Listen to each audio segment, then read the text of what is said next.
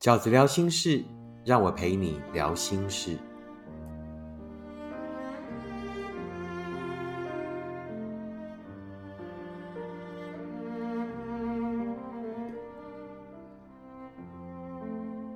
大家好，我是饺子。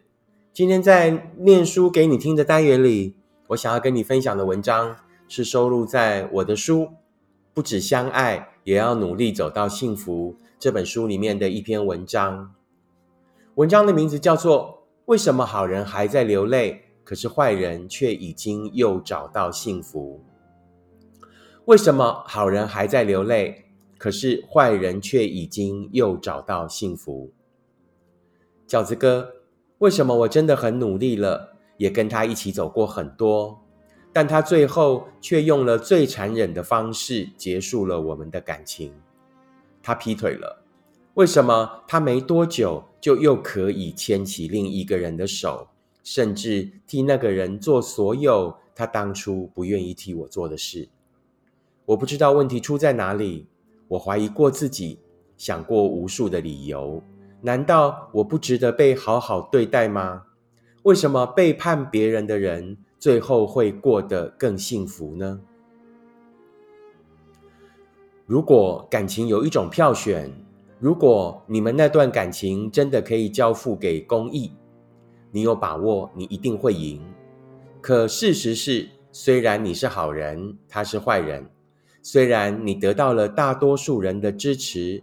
可是你却感觉自己还是失败了。你不知道自己为什么还不肯删掉他的脸书跟 IG，你不知道自己为什么看见他又幸福的时候，心还是会那么痛。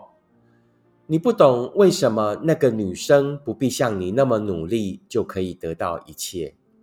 你最不明白的是，为什么好人都还在流泪，可是坏人。却已经又找到幸福。感情里的好人都是只对别人好，却对自己最不好的人。明明是坏人的错，却还要苦苦逼问自己究竟是哪里做错。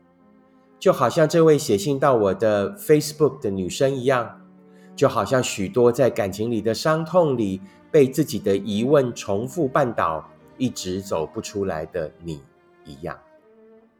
你对他的怨很多，可是当你知道他又幸福的时候，你发现自己的第一个念头竟然不是愤怒，而是心酸。原来他真的可以这么容易就忘记那段感情，原来那份你一直要用那么大的力气才足以对抗的心痛，在他心中竟然是如此微不足道。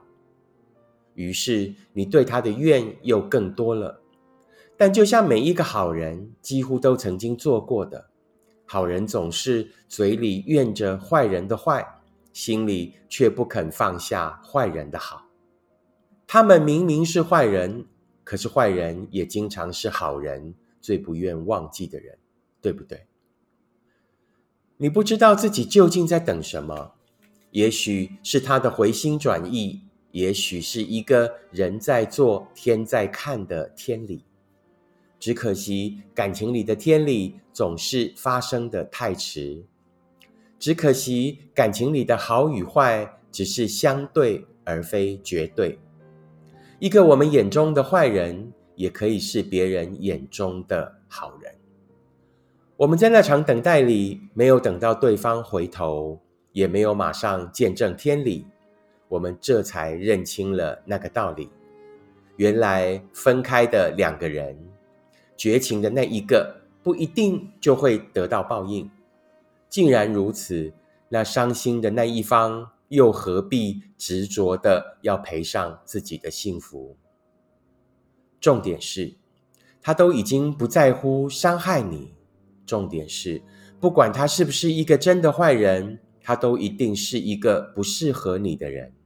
重点一直是，他都可以再幸福了。为什么你还要留在原地，让自己继续不幸福？就算他得到了最大的报应，你也不会幸福。就是因为你值得更好的对待，所以这个世界最棒的天理，就是让你看清他是一个坏人，然后尽早离开他，去遇见另一个好人，让好人跟好人终于在一起。我想要用这篇文章跟现在还在怨跟不甘心里面纠结的读者们分享：努力往前走，去遇见更好的人，去遇见真正的幸福，才是你当前的首要之急。因为感情的报应往往不会马上发生，更何况那应该是他的报应，而不是你的报应。所以你根本不需要把自己的青春耗费在这里。重点一直不是他接下来怎么了，重点是好人一定要得到真正的幸福。